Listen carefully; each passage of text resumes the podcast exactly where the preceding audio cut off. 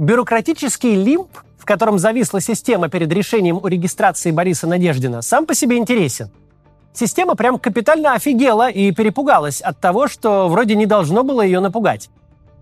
Еще полтора месяца назад Надеждин был классическим либеральным кандидатом на путинских выборах, претендентом на полтора процента голосов. А сегодня и по опросам, и по общему впечатлению он уже легко опрокидывает всю официальную оппозицию. Всех кандидатов от парламентских партий, раз за разом якобы получавших поддержку миллионов людей.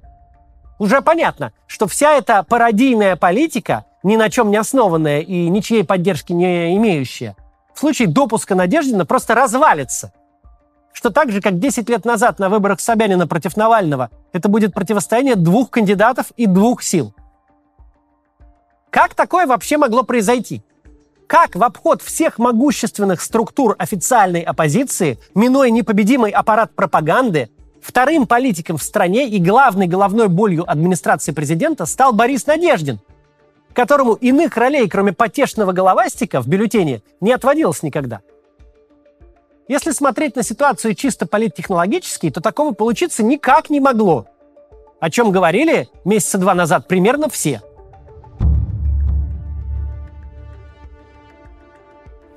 Давайте для начала сопоставим силы сторон.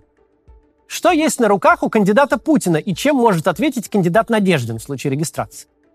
У кандидата Путина бесконечное количество денег.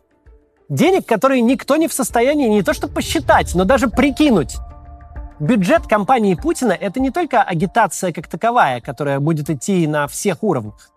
С персональной ответственностью каждого мэра и губернатора, каждого директора госкомпании и каждого олигарха, чьи сотрудники должны организованно явиться на участке и проголосовать как положено.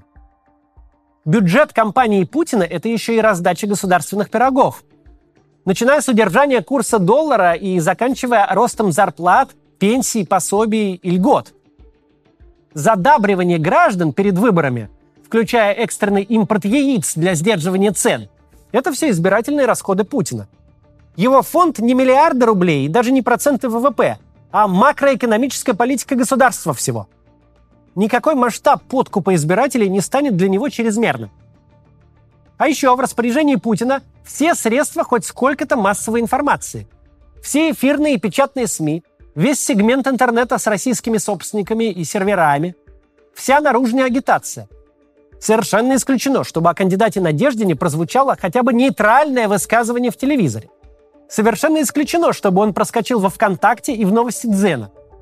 Значительная доля избирателей находится в прямой зависимости от Путина – Люди, прямо или косвенно работающие на государство, тем или иным образом связанные с государством, и раньше-то исчислялись десятками миллионов.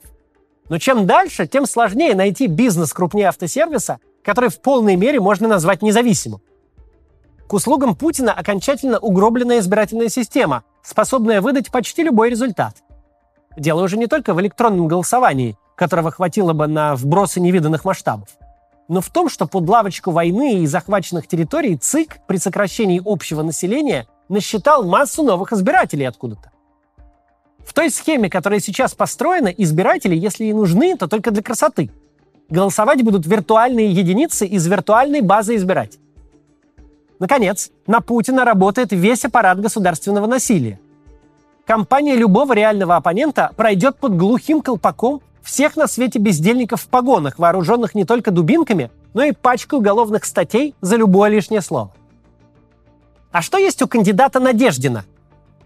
Гораздо проще сказать, чего у него нет, потому что нет почти ничего. У него для начала нет денег.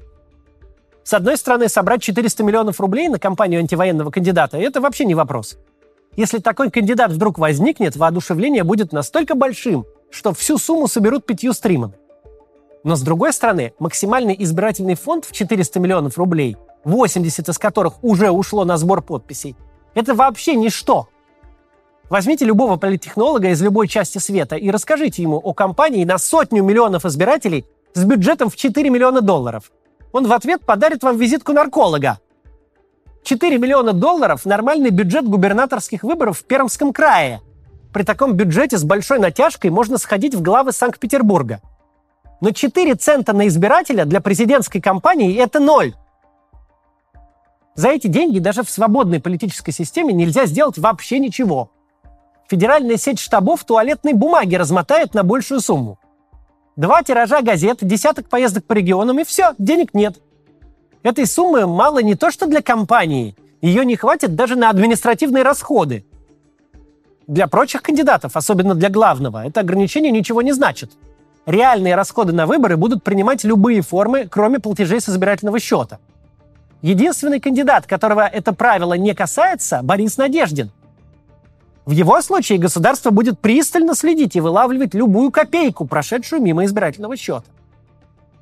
Для Надеждина закрыты все методы нормальной агитации. Во-первых, в телевизор, на радио, в газеты, на билборды, во ВКонтакте Одноклассники, даже на плакат у подъезда его никто не пустит. А во-вторых, есть проблема, описанная раньше. На обычную агитацию банально нет денег. Агитация, доступная Надеждину, как посредством, так и по допуску, это безвозмездная помощь гражданского общества. Доброе слово от Екатерины Шульман, Максима Каца, упоминание на «Дожде» и у «Медузы» с медиазоной. Ну, надеемся, без медиазоны. Вот и все, что и есть у сколько-то публичных источников сейчас. Есть поддержка антивоенного сообщества в Ютубе, Твиттере, Фейсбуке, Телеграме, есть сарафанное радио. И на этом все. Ни о каком аквате, который даже с натяжкой можно было бы назвать массовым, тут речи не идет. То, что может делать Надеждин, нельзя в полной мере назвать даже агитацией.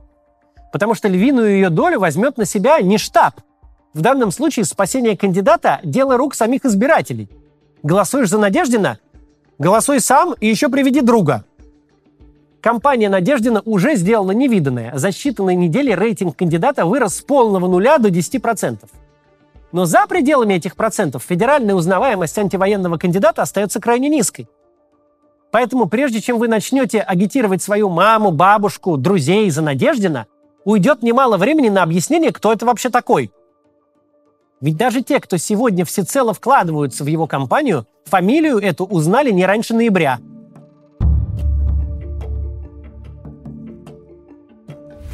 В сумме вырисовывается ситуация даже близко не похожая на 18 год. В 2018 году до выборов не допустили Алексея Навального, на тот момент признанного лидера оппозиции с массой активных сторонников, с сетью штабов де-факто партии. Навальный уже чуть не увел Собянина на второй тур, а со своей молодостью и харизмой, способностью держать публику экспромтами без бумажек, явно доставил бы массу боли блеклому пожилому человеку, который только и может что показывать мультики о ракетах и травить байки о советском величии. Навальный мог быть в каких угодно отношениях с остальной оппозицией, но для всех он был однозначным символом перемен и обновления.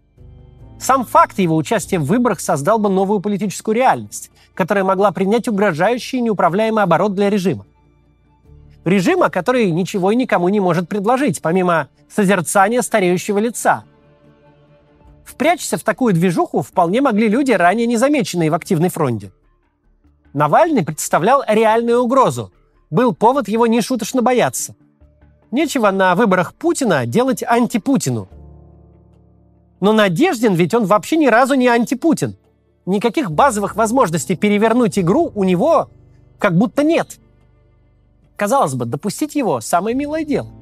Вот вам готовый системный либерал, безо всяких возможностей вести кампанию, под классический разнос, под результат сопоставимый с погрешностью. Бояться Надеждина можно только в одном случае. Если вы считаете, что граждане ненавидят персонально вас и вашу войну. И так сильно хотят послать вас всех нахер, что антивоенному кандидату не нужна ни кампания, ни узнаваемость.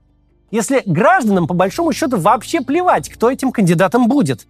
Хоть по телефонной книжке выбери. Избирателям достаточно просто обнаружить его фамилию в бюллетене, и у вас уже будет бледный вид – и, безусловно, так оно и есть. Безусловно, вас ненавидят. На фоне Путина кто угодно выглядит прекрасно. Путин может идти в паре только с э, Зайчуткой Слуцким, сотканным из чистого омерзения. А от того, что вы заставили всех замолчать, прихлопнув любое критическое мнение уголовным сроком, люди вас ненавидеть меньше не стали, а стали только больше – Россиян приводят в ужас мысль, что с 17 марта начнутся новые шесть лет войны, волн мобилизации, государственного безумия, которому не будет ни конца, ни края. Чтобы это понимать, не нужно быть аналитиком от Бога. Даже придворная социология говорит, на одном только окончании военных действий, без разницы на каких условиях, можно въехать в Кремль при полном общественном консенсусе. При таких исходных данных получается, что вам действительно ни в коем случае нельзя допускать в бюллетень никакого свежего воздуха. Ведь рожи ваши, извергающие исключительно кровь и мусор, люди готовы одним днем заменить на кого угодно, чьим единственным качеством будет то, что он не вы. Но если такова реальность за полтора месяца до голосования, то как на следующие шесть лет править-то собрались? Функция нынешних выборов продемонстрировать всем, а в первую очередь себе, что в стране существует лояльное большинство. Люди, которые, если и не любят вождя прям всем сердцем, то как минимум готовы его пассивно принимать. На этом система получит карт-бланш. Хоть пенсионный возраст повысить, как в 2018 году, хоть рубль уронить, чтобы бюджет свести, хоть людей на фронт погнать. А что, момент выборов система пережила, перепрыгнула, и теперь может действовать без оглядки на общественное мнение. Ведь избиратели сказали, что им в целом норм, и они готовы терпеть. В этом смысл.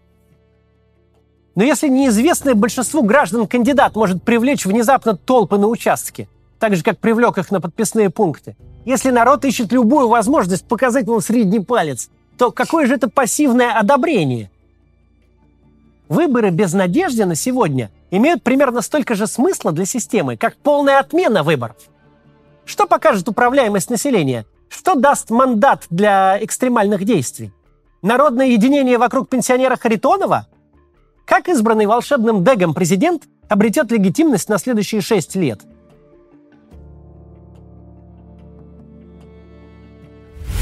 Сейчас кое-что становится понятно, если посмотреть на активность граждан и их отношение к происходящему. Когда вы призвали граждан на фронт, очереди встали на Верхнем Ларсе. Когда невесть откуда выскочил независимый кандидат, очереди выстроились в его поддержку.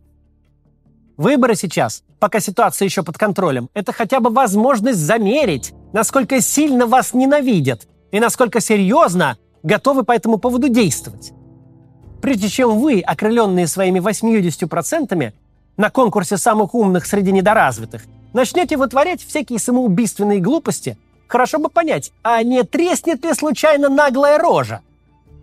Выборы по своим правилам гораздо более контролируемый процесс, чем стихийное возмущение, поводы к которому вы сами ж без конца и плодите. От того, что у набирающего силу движения жен мобилизованных не будет шанса выразить себя на выборах, движение это никуда не денется.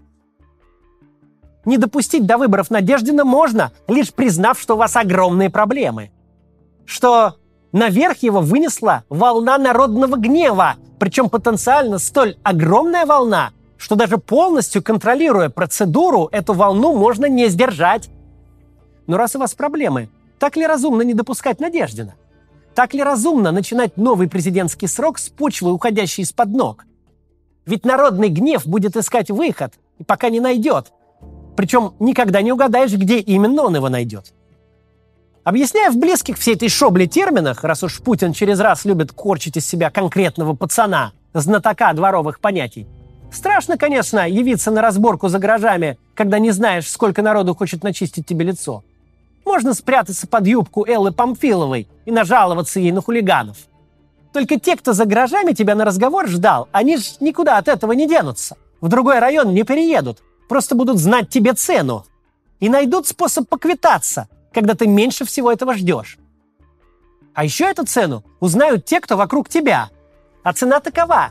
На самом деле нет у тебя ни поддержки, даже молчаливой, ни контроля над ситуацией. С такими выборами, куда не допущен даже Надеждин, никакой Путин им будет не нужен. А значит, в этом лепрозории можно сделать главным кого угодно, хоть Патрушева, хоть Золотова, хоть Мишустин. Чем ты-то здесь такой прекрасный и уникальный? Почему именно ты должен все решать и распределять ресурсы? У кого-то в распоряжении дубинки, у кого-то миллиардеры, а у тебя только процедура, которая раньше легко выигрывалась, а сейчас тебе лишь бы хоть как-то ее пережить. Угроза ли Надежден для системы? Он ею, безусловно, стал. Вот только есть загвоздка. Надежден не угроза сам по себе, а симптом. Симптом, что никакого консенсуса больше нет – можно ли его зарубить по подписям? Можно.